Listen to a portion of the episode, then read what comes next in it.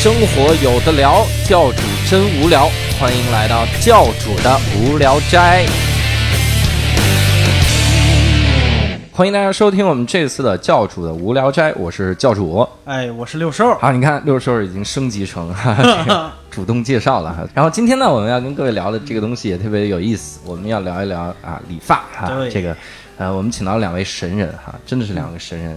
然后从无论是从外形还有谈吐哈，完全不像我们印象中的那些什么理发的小哥 Tony 老师之类的。对，没错。然后我们这两位神人哈，第一位呢是我们的王树峰老师哈我是应该说大家好，啊，对，神了啊，这个大家好。啊。第二位呢啊是康南老师大家好，我是康南。啊，好。然后为什么要先说两位的这个名字？以往我们都是先直接一句话介绍这是哪儿哪儿哪的谁谁谁，是因为他们俩的背景太多了，太牛了哈。这个让我们主要来六兽老师来给铺垫一下哈。哎，就是坊间传闻呐、经常在我其实特别不愿意说理发界啊，但是我更不愿意说美发界，就是剪头发的里边儿，啊嗨，坊间 坊间传闻有京城四大名剪，四大名四，大名剪，今天我们请过来两位是吧？王树峰和康南老师，两位老师对。都是技艺很高超的理发师。没有没有，我不我不是名剪，但是他是一个谦虚的名剪。对，还还有自己往外摘的，真是。从来没有一个人会自己说自己是名剪的，没有人跑说我们是四大名捕，不可能，一定是别人说的。对对对，一定是一定。所以这个由我们来说就好，是吧？对四大名剪中的两位，那么为什么叫四大名剪呢？呃，四大名剪，其其实我自己后来也从网上去搜过，没有搜到任何的消息。对 对，没错。我搜到的也是各种点评的账号说，那个是让当年北京四少给盖了，哦，北京啊四少出来之后，四少对，京城四少啊就把四大名将给盖过去了。啊，就把这个展示，说是因为是因为京城四少四大名将成了敏感词，所以被删了，是吗？就感觉是京城四就已经是名讲，就是大字儿都没提就已经敏感了。是吧京城四少是这，实际上呢，两位是特别有背景哈，就各位可能对一个机构哈有了解，我们听过哈，我听的呢主要是这个洗发水的品牌哈，叫沙宣哈，他们这个是沙宣第一任华人设计总监的四个徒弟哈，对，这个我估计我们自己说可能也说不明白，对要不让对对。王树峰老师哎。稍微普及一下，沙宣除了做洗发水以外，还有别的什么其他的？沙宣其实严格来讲，他最开始是一个人嘛，嗯维达沙宣本人嘛。啊，然后后来呢，因为他最开始接触到的客户也比较高端，在欧洲的那个年代，因为他是英国人，嗯，在那个年代他接触到的人也比较小众和高端，就是、大概是哪个年代？就是你想他今年七十几岁，八十几岁，他八十如果活着的话，嗯，八十几岁的 话，他年他 他当然很多年前他就已经不减了，啊，然后他年轻的时候服务的人群也比较少，比较高端，再加上他把这个我们这个行业是没有一个什么标准的行业，他啊第一个把教学这一块做得很标准，啊，以至于现在全球的美发类的院校所用的标准类的教材，其实都跟沙片有一定的渊源，对。所以说它等于是我们行业的一个基石，一个基础。明白，那就是美发界的单立人儿。嗯，嗯，对对对对对，对，其实因为它它的技术，对它的技术到底怎么样，我们只能从书上或网上查到一些资料，嗯。很少有人亲眼见过他剪头发，啊，嗯、到底是怎么样？而且他服务的人群也不在大众之中，所以说很难在街上遇到。你像当时的皇室贵族啊，什么一些人，还有一些高端的很很名流级的艺人啊，啊，都是这些人。所以说他到底剪头发怎么样，没有人知道。但是他最成功的就是他普及了一系列的教材，嗯，然后沙宣美发学院当然也是现在世界公认的全球最好的美发学院。对，明白。对。那那那两位的老师是，叫 Suki，一个美籍华人，嗯哼，然后他在，他当时在沙宣是，在当沙宣做总监，是在三藩市还是？大概就是那片儿吧。嗯嗯嗯。嗯，然后感觉是告老还乡以后回来以后自己又开了个，他是嗯。那时候九九年吧，九八年，啊广东美发界很火嘛，啊因为他们能收到香港的卫视，啊能看着新的东西，嗯完了把苏 k 老师请回来了，哦或许是请回来的，啊，完就留在这边没走。所以当时你们是跟着跟跟他在学习。对，当时一共你们这一共几个人？是是就是你们四个吗？不是，不是是吧？好多人，但是这个行业能坚持下来的人又不多，啊，有些人就中途放弃了，或者是杳无音讯了，怎么怎么样怎么样。啊，对，嗯其实我们不太愿意过多的去谈论沙宣啊，还有 Suki 本人的一些问题，嗯，因为本身是老师嘛，我们也不愿意过多去评价。理解。再加上沙宣其实在中国是一个美发起步比较晚的国家，嗯然后对于很多东西的追求也相对晚。我们先解决了温饱嘛，接下来我们才能臭美嘛。明白。对，然后呢，其实沙宣严格来讲，它是美发行业的初中、小学、初中，它是这样，是一个基础。你有了这个基础之后，你才可以去读你的大学、你的研究生、你的博士一系列后面的东西。但是很多现在我们的行业的现状呢，是很多人跳过了这个基础，嗯从业了一段时间之后呢，发现自己的不足，又反过来去，这样沙宣就被提到了另一个层次，就相当于研究生。啊啊，啊，所以是这样的。其实他在他在中国是有一个误区，他明明是一个基础，在你入行之前，你必须要从这儿毕业，学好你的基础，你才可以负责任去给别人剪头发。但是我们国内推广这个比较晚，然后很多人呢也没有那个经费吧，啊，去学习。所以很多人都是从业了若干年之后，靠自己的积蓄再反过来去学习，把这个标榜为深造。但实际上，它应该是你的初衷，它不应该是你回头去学的明白，东西。就是他去学了一个基础。对对对，所以新东方零起点。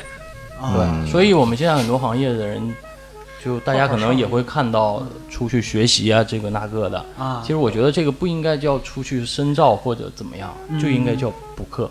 这是你这是你作为一个发型师你欠下的课程，你就要去补回来。嗯我感觉最早的好像就我是有这个感觉，因就是最早的一批都感觉就是学徒，随便找一个这个店，我先应聘对对，先从这个小工做起。我们都是从跟着师傅学嘛。哎，对，哎然后再到后面，然后可能深造才去接触沙宣，实际上应该是先从这儿出来，没错，把这个基础给它打好。没错。对，而且而且刚才康丹老师聊的时候是吧，你会发现有一个点真的是感觉不一样，就是我之前我我在想，如果我是京城四大名剪哈，啊也许有一天就是我六兽伯伯，然后再随便找一个人，然后你就变成京城四大名嘴，我一定走到哪儿都说，真的，就我一定会说哇名嘴挂牌子挂身名嘴，你看厉不厉害？就是这样。而康南老师刚才就说说不大愿意提到沙宣这个事儿，嗯其实这个从他们这个官方账号上，就是他们现在有一个这个，啊、不能叫工作室了哈，有一个店，啊，呃，这个店呢叫呃 Infinite Cut 是吧？对就是应该没念是吗？哎，对，呃，英广啊，这个 是以后理发就标上这家店，然后就是 Infinite Cut 前面就是英英菲尼迪的那英菲尼，然后后面是 Cut，主要是取无限这个意思哈。对，哎，这个广告够硬吗？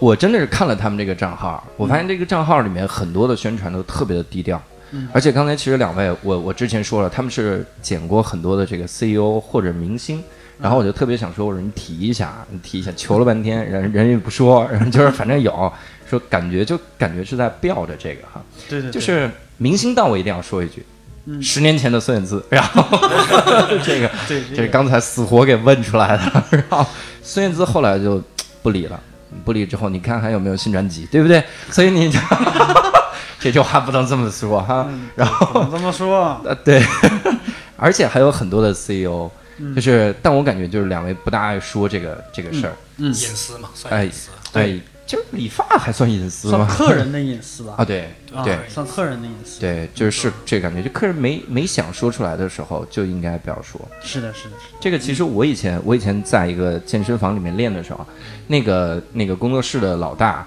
他也给一些明星教过，而且有一些就是以健身的形象出道的明星，呃女明星，然后网上都是她的照片。嗯后来呢，就是那个明星呢，他就刻意营造一个啥感觉？就我自己练，我自己努力练，我千万不要用教练啥。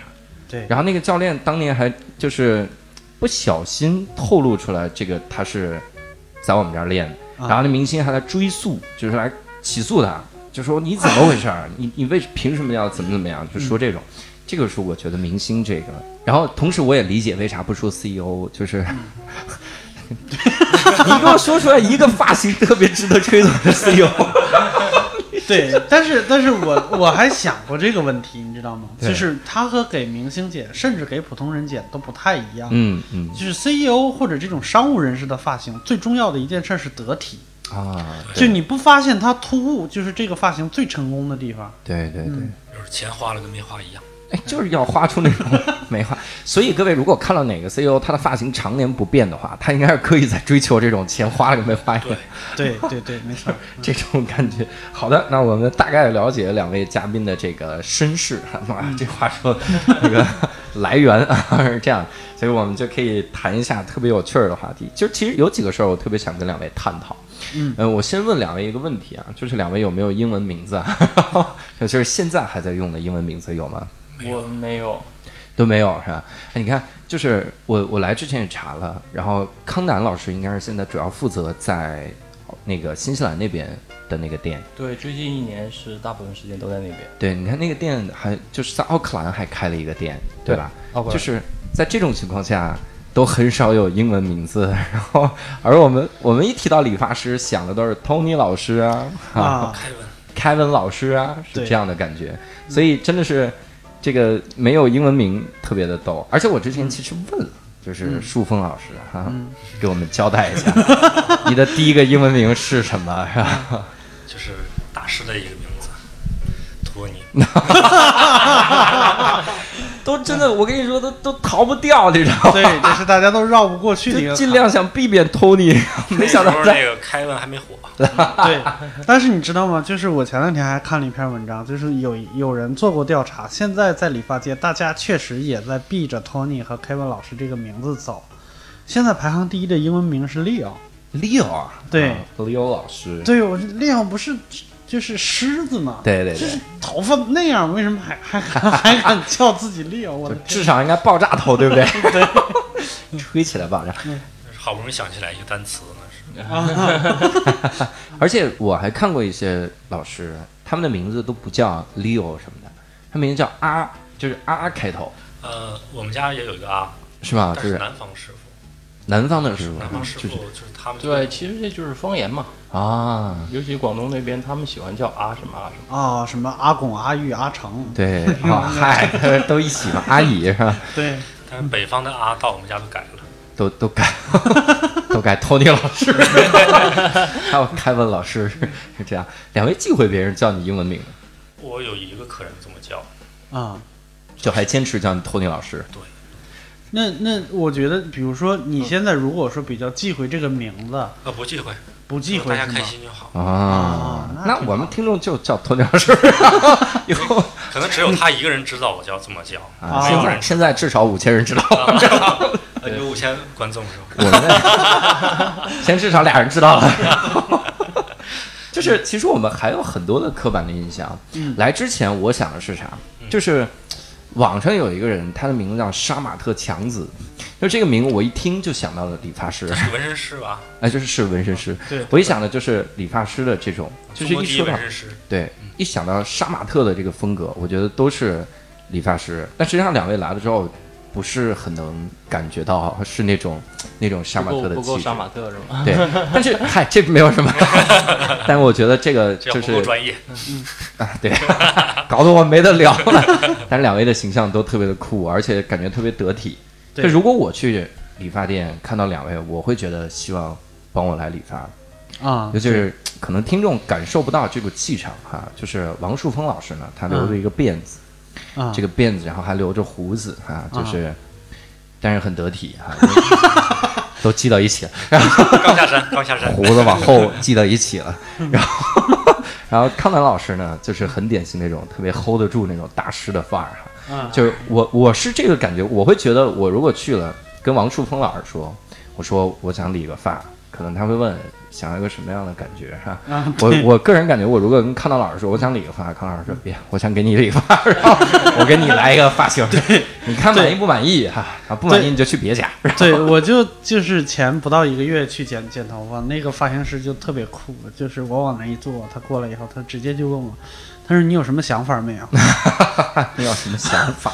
对我说我的想法就是再再短一点就好。然后发型师就是还是那种酷酷的，他说你上次剪头发是什么时候？我说大概两个月之前。他说那就是恢复两个月之前呗。我说是啊。他说要不然这样吧，我给你剪到三个月之前。我操，跟跟搞得这个能可控一样。对我特别想跟他说，我三个月之前还没剪辫子呢，你怎么给我把它剪长了？神奇，而且我相信听众也能感觉到一个事儿，就我觉得理发师，我经历过的理发师哈，绝大部分都是话特别多的。然后就是我目前最近的一个理发师，是我去一个日式理发的沙龙，我特意找一个日本师傅，中文不好，哎，他中文不好，他说不了话，我就 特别享受那一刹那。对这个我有感触，就是我去就是找王胜峰，呃，剪头发的时候，你能感觉得出来，就是他觉得他拿我当朋友，我在剪头发的时候，他应该跟我聊点啥，对，但是他又实在没有干活的时候聊天的那个习惯，所以就是剪了半个小时头发就挤出来俩字儿，就是忙吗？忙吗？就即使连朋友都不聊，对吧？对，就实在不习惯这个聊天的氛围。对，那我其实就特别想问，就有没有两位经历过一些，比如特别奇葩的客人？因为我经历过很多的理奇葩的理发师，我特别会特别多吧。就是主要是说出来好像觉得像侮辱人一样。没事儿，不点名。没有任何名字，你就说有个人，然后连性别我们都不说。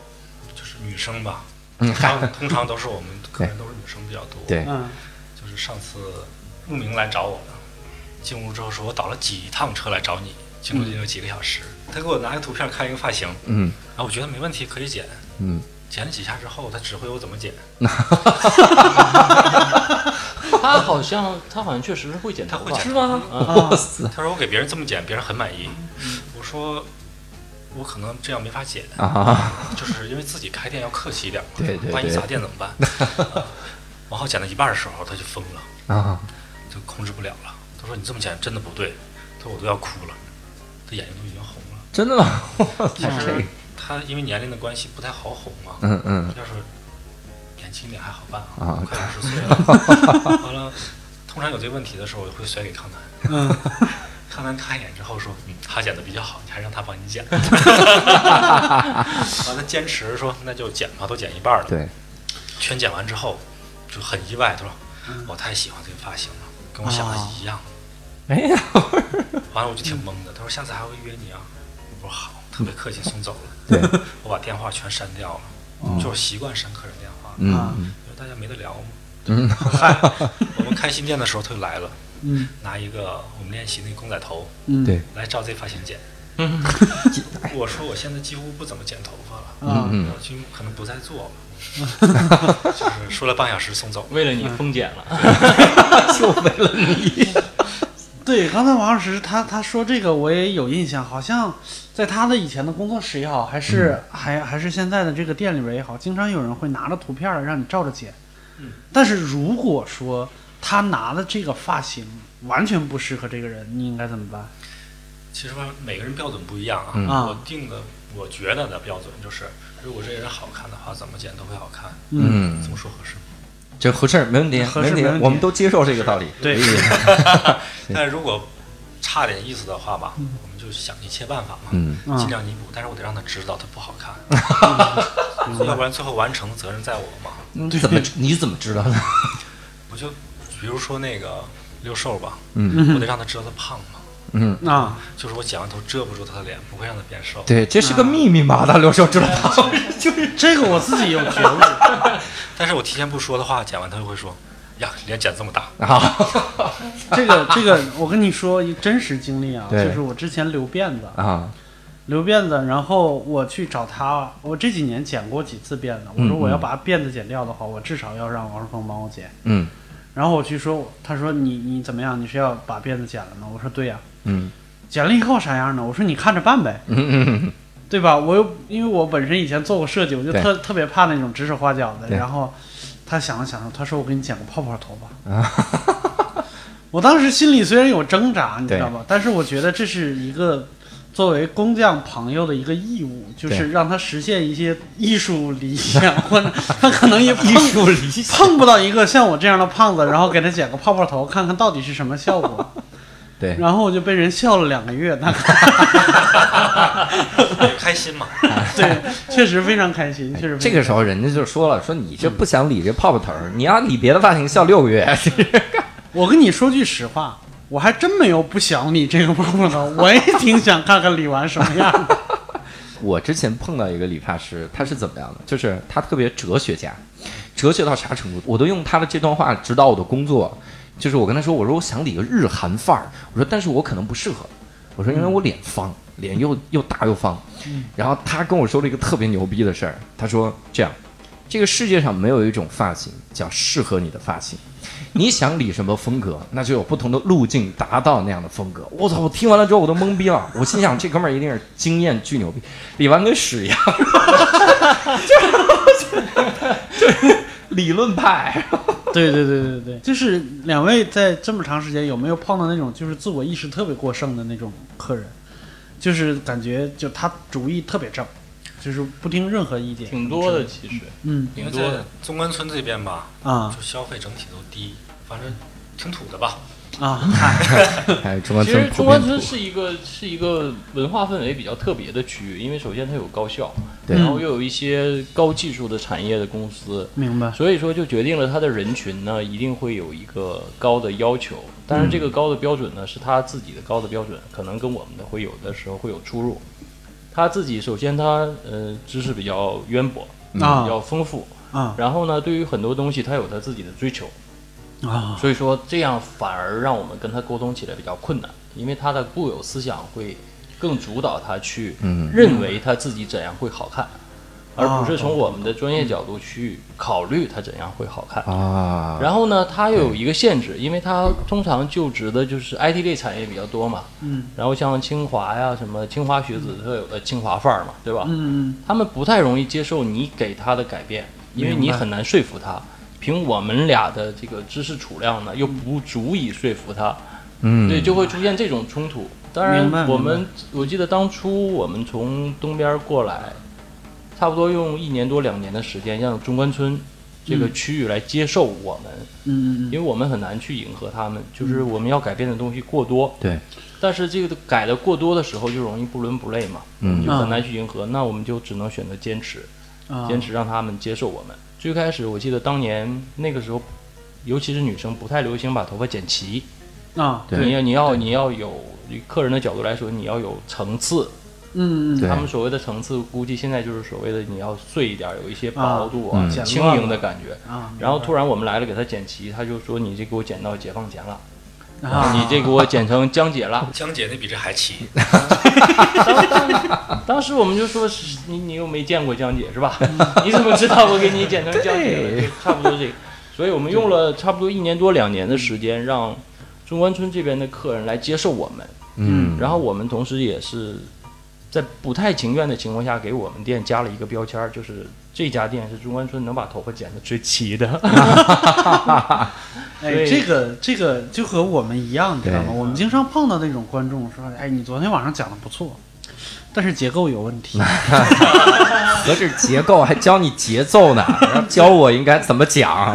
就是听相声的都上台了是吧？对对对就是这。我觉得描述的这个状态，我一想就特别纠结。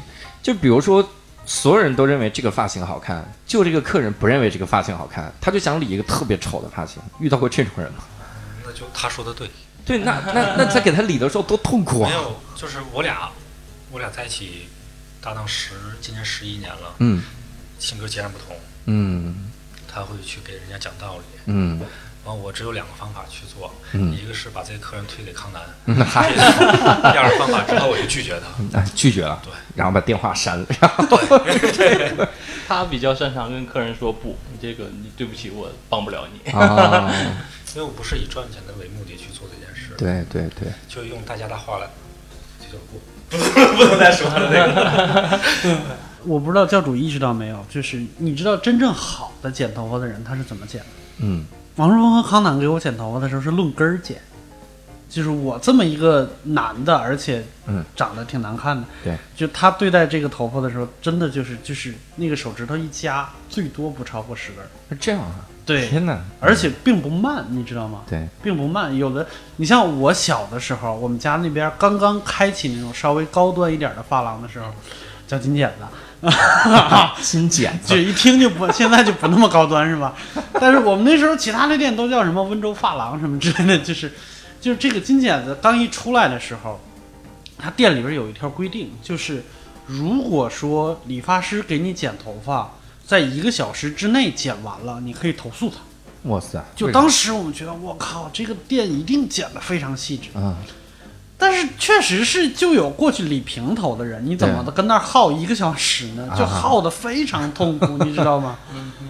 对，我觉得像这种硬性标准什么之类的，可能对于对于这个行业也没有那么……太牵强了，对于我们这个行业。对对对对对，其实剪头发的速度，一是跟发型师的习惯有关系，还有就是像你说的，有的发型的确是有关系。啊，我觉得这个特别牵强的，就好像就我们我们单口喜剧行业被问的最多一个问题，就是你们跟单口相声有啥区别？就是每次到这个问题的时候，我们其实最想最想说的就是你听听就知道，你管啥区别呢？但是我们总有一些行业的前辈哈、啊在努力的澄清什么区别。非想给你贴上点儿标签儿，对然后必须按照他这个标签儿对他必须按照我这个标签儿来做你，要不然你就不是你了。对，感觉感觉贴一个标签儿之后，观众会拿着这个来要求你，就很尴尬。偶像嘛，对，就很难做。比如他贴了个标签儿，你看啊，我我去上海演出，那个感觉就是上海的观众看那个今晚八零后看的特别多，他们习惯的段子是啥呢？就说半句，然后加个梗，就来个铺垫，来个梗。他们不习惯听故事，所以有一次我讲了个特别长的故事，我觉得那故事简直是我巅峰故事。讲完了之后，一个观众跟我说：“你这铺垫也太长了，后面那梗也没有那么爆啊，铺那么长干啥？”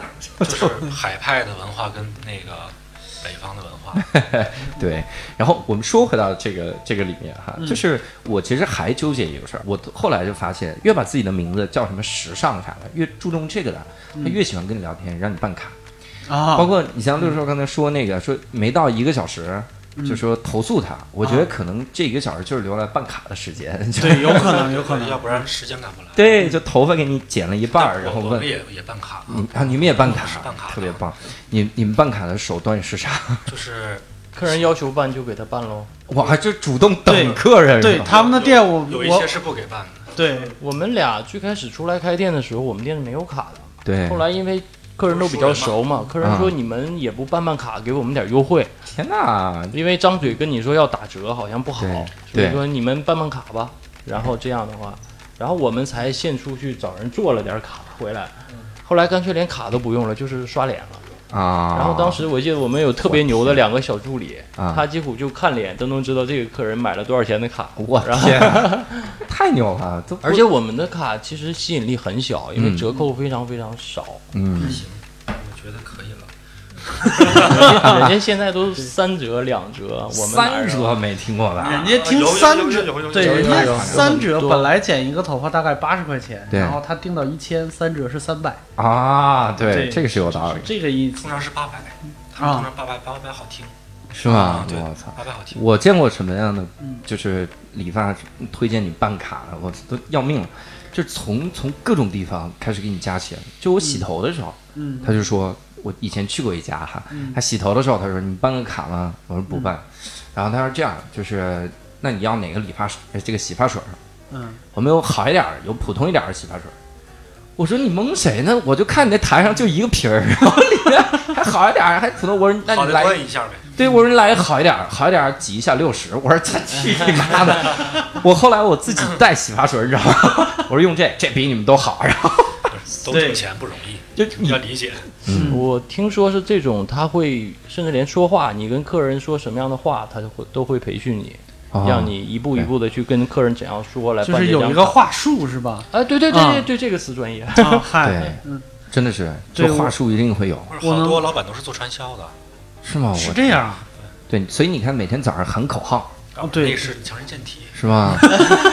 你你们你们强身健体吗？我们隔壁是健身房啊，这个很方便。对，这个就是就是我还是说我我一个月之前去的那个理发店，就是那个理发师非常的装逼，然后也很酷，他也不跟我聊天儿，嗯，他就是就是用的家伙啊什么之类的东西都很酷，然后态度很酷。我说这个理发店难道就真的是那种就是和王胜峰他们那样，就是不会要求你办卡什么之类的吗？我说我觉得我不信，真的不信。然后果然在还即将剪完的时候，那个那个人还是张嘴了，啊，他说：“你是在这儿住吗？”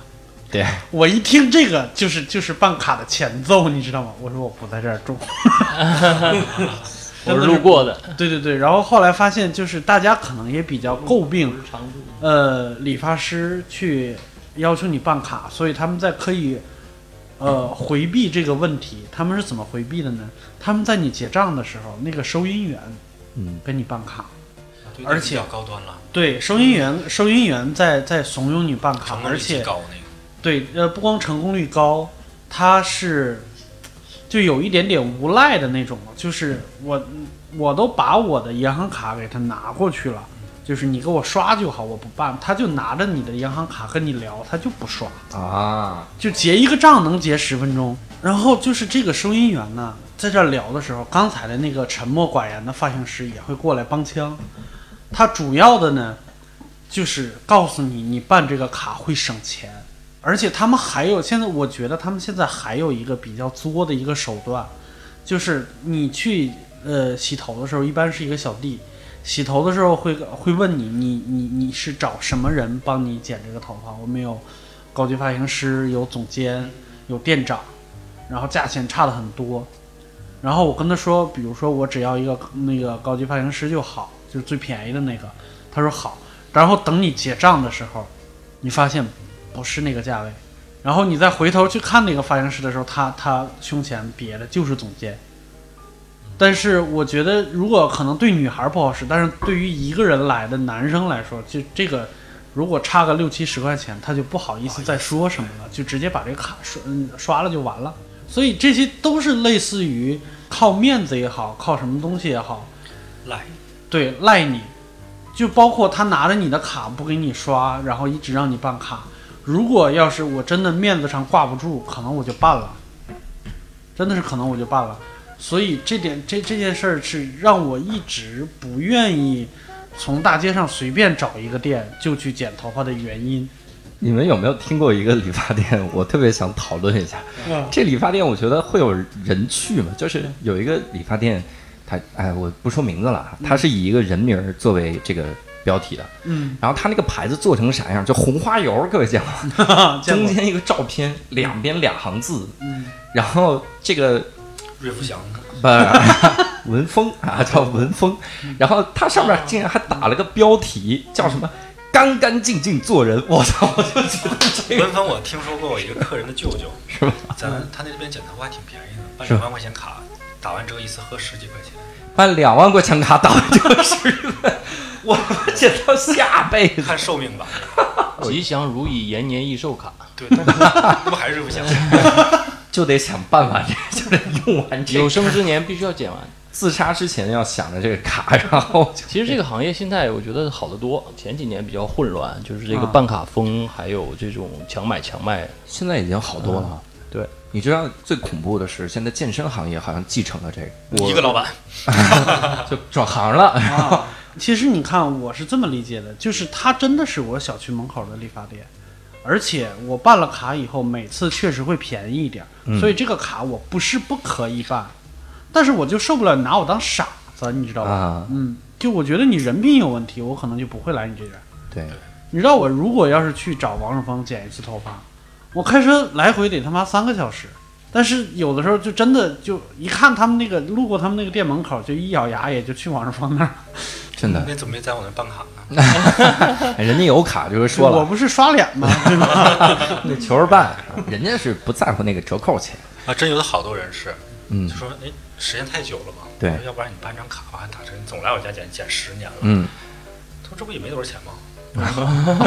哇塞，就那你们这家店是怎么存活下来的？这个让我一直很困惑我的利润不高，啊但，是还还可以，嗯就是喜欢东西都能买得起是吧？就够了。哇塞，哎，那个刚才保安让把你的那个兰博基尼挪一下，遥控器没带，车模呀，昨儿晚上忘充电了，我是我是这样，就是就是王峰他们这个店呢，我个人观感啊，就是从来没跟他们聊过。个人观感，他那个店实际上是非常难找的，因为本身科学院南路，哎，这是硬广啊，这个硬广。本身本身这条路就不是不是什么大路，然后还是在一个建筑物的，就是负一层，嗯，就是本身不太好找，而且就刚才康丹也说了，就是像像中关村这样的地方，也不是什么特别贵的地方，嗯，对吧？就对于他们这个行业来说，真的不是顶峰，没有国贸什么的那么那么那么中关村就是感觉就是高科技嘛，对高高学历、高科技，感觉离时尚还是有些距离的。没错，没错，没错。我就一直怀疑他们的客人到底从哪儿来的。结果后来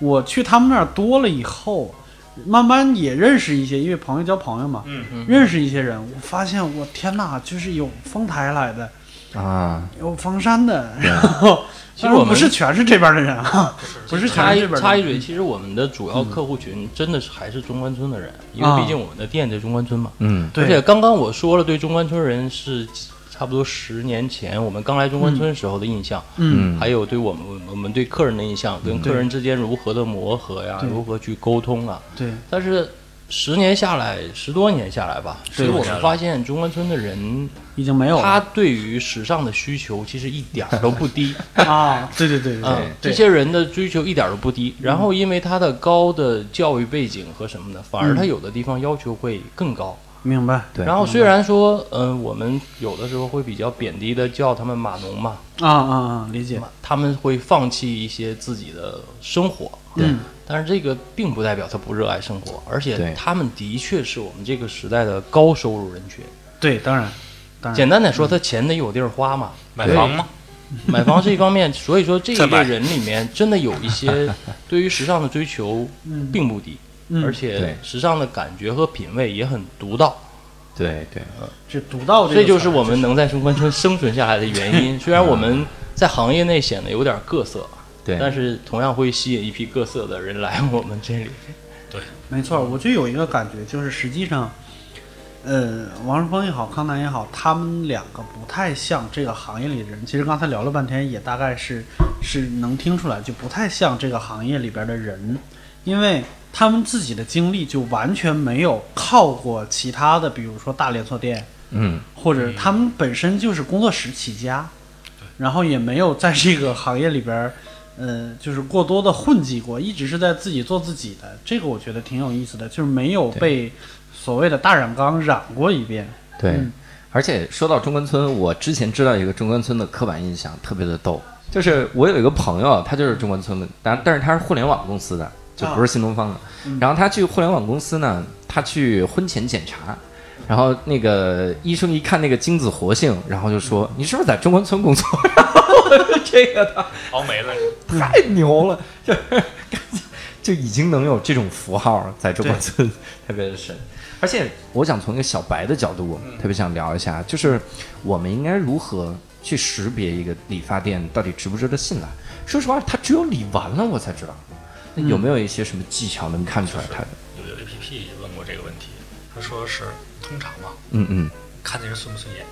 看顺不顺眼是对，因为你看他比较舒服呢，剪坏你可能没有那么闹心。啊，啊，这完全是心理学范畴的，这跟剪头发没什么关系了，但是。你看这个人花花绿绿的吧，嗯那就算了。理解，就是他自己的审美不会高到哪里去。对啊，哎但是问题是他自己的发型不可能是自己剪的吧？对，都是互相剪。对，那互相剪的话，我看这人顺眼没用这啊。这个是这个是一个谣传啊，通常都是说你看哪个发型师发型好，嗯就问谁帮你剪的，找那个人剪。啊，对啊，这东西有有巧合呀，对，啊，万一这次剪的好，对对对对对对，个人修为吧。对，嗯哎，我最早的时候都是挑谁的发型好，然后让谁帮我剪，啊，然后后来我就剪着的时候就剪坏了好几次，我就想不对，他这发型怎么那么好？后来我就琢磨，不对，他也不是自己剪的。对，没办法自己剪。通常沉稳一点的人都会好一些吧，别过于活跃就行。啊，对我以前就碰到老碰到过于活跃的。我最早理发是在那个就是我们胡同里面有一个国营的理发店，嗯，上面一大吊扇，我是那种地方学出来的，是吗？我是九九年开始学的，九九年开始学，九九上年的时候几岁啊？十几岁。九九年的时候已经十几岁了，我们现在推理出来了，啊，就是 对，九零后，嗯，我在那个时候理发的时候就两块钱，然后你知道我人生第一次接触到十块理发的时候，那个那个心情吗？嗯那个心情就是我去那家理发店，然后我说就 fashion 一点，然后他他自己的杀马特造型，我说你这理发多少钱啊？他说单剪十块。我这就是 五倍啊，真的是五倍啊！这单立人的票价要卖到四百，然后就这个百分之十提是吧？真的是疯了，当时那感觉。我觉得最值得尊重就是减两块钱那波人，是吗就完全为人民服务嘛。对他们现在还在那个桥洞里面捡，天桥底下。他们技术特别好，就是我是平头啊什么。对我看的都是平头啊，明白，就是他们不需要掌握太多太复杂的对技艺，就是那一种一门灵推推头传统手艺，啊。嗯已，经不是剪头发了，就一般挂个什么老年人服务什么这种，对，为啊。人，服务。对，这种我还有一个故事，就是以前在中关村上班的时候，公司要拍一个广告，嗯就拍一个图片广告，嗯。因为那个时候还流行那种说法，什么文艺青年怎么怎么怎么样，普通青年怎么怎么样，二逼青年怎么怎么样，然后就火柴棍儿就那那波的，对对对。不才就是扮演广告里边的二逼青年，啊，对。然后就是从公司里边找了一个文文静静、白白就白白净净的一个小男孩，让他演那个文艺青年。嗯。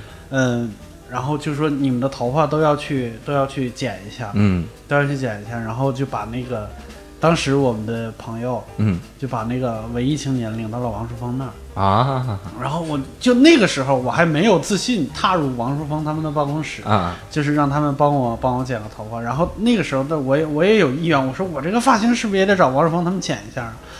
然后我那个 我那个朋友她是个女的啊，就是嗯。可能跟我说话应该是，她说你这个头啊，你就去路边找一个二十五的就 剪一下就完了。我当时就疯了，我他妈的还路边找一个二十五的，我剪一次才十五，好不好？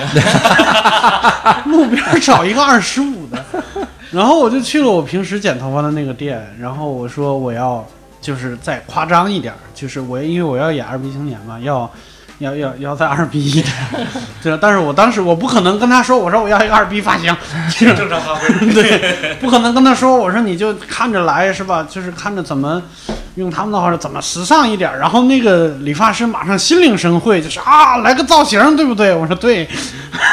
做个然后这哥们在我平头后脑勺上给我画了一个霹雳。闪电是吗？对对对，没错。哎呀，我去！潮。我其实就特别好奇这个事儿，就是我们认为哈，理发就是理的好看不好看，但实际上理发里面应该有好多的术语吧，比如那比如业内人士怎么衡量一个人的所谓的手艺好？我们说两块钱，他其实手艺都特别好，那他这个手艺指的是啥？光头刮的干不干净吗？这个手艺其实是两个方面，这个艺是你个人的一个品味啊，嗯你的感觉啊，嗯。这个手呢，其实上就是你的执行力嘛，嗯嗯，你可以想得到，嗯。但是你这个手要能做得到才行。明白，就是手得跟着你的脑子来。对，你的意和你的手要能完美的结合。我其实实现在我们这个行业里面有很多都是这个意大于手的，啊，就是很多东西他想得到，他也可以天马行空的想出一些，像我们这个年纪，还有我们的客户群已经决定了我们不能过多的去发挥自己想的东西。但是他们有一些年轻的，他们是可以想得到，啊但是他们做不到。明白明白，这个就是我当时学美术的时候，我大学的美术老师跟我说过一句话，就是就是这个意思。他说一个人呐，眼高手低不可怕，眼低手高才可怕。啊，就是你的技艺到了，但是你的审美达不到，这个就这个很恐怖。我学美术的时候也学过，看来我们是同龄人。对，看来然后我后来我我还仔细的思索过老师的这句话哈、嗯，眼高手低，还有这个、怎么说呢？眼低手高，对是吧？对我觉得这个眼低手高的人基本上是不存在的。呃，其实是的，但是对于高考美术这件事来说，就是高考美术是有标准的。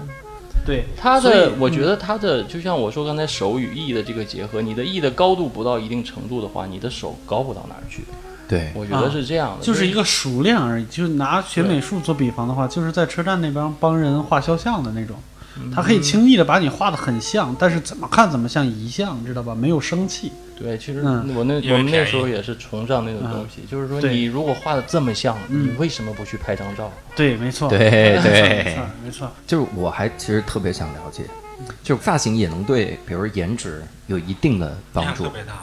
那我们其实就特别想让两位给推荐一下，比如跟听众说，小尖脸儿应该是什么，大概什么发型就？是打个比喻啊，嗯啊，有一次跟朋友朋友的朋友去 KTV，他说你做什么？我说发型师。他说能不能帮我设计个发型？嗯嗯我说我要是厨师的话，你能让我先给你炒个菜吗？嗯，能。然后，咵，原材料就拿着炒。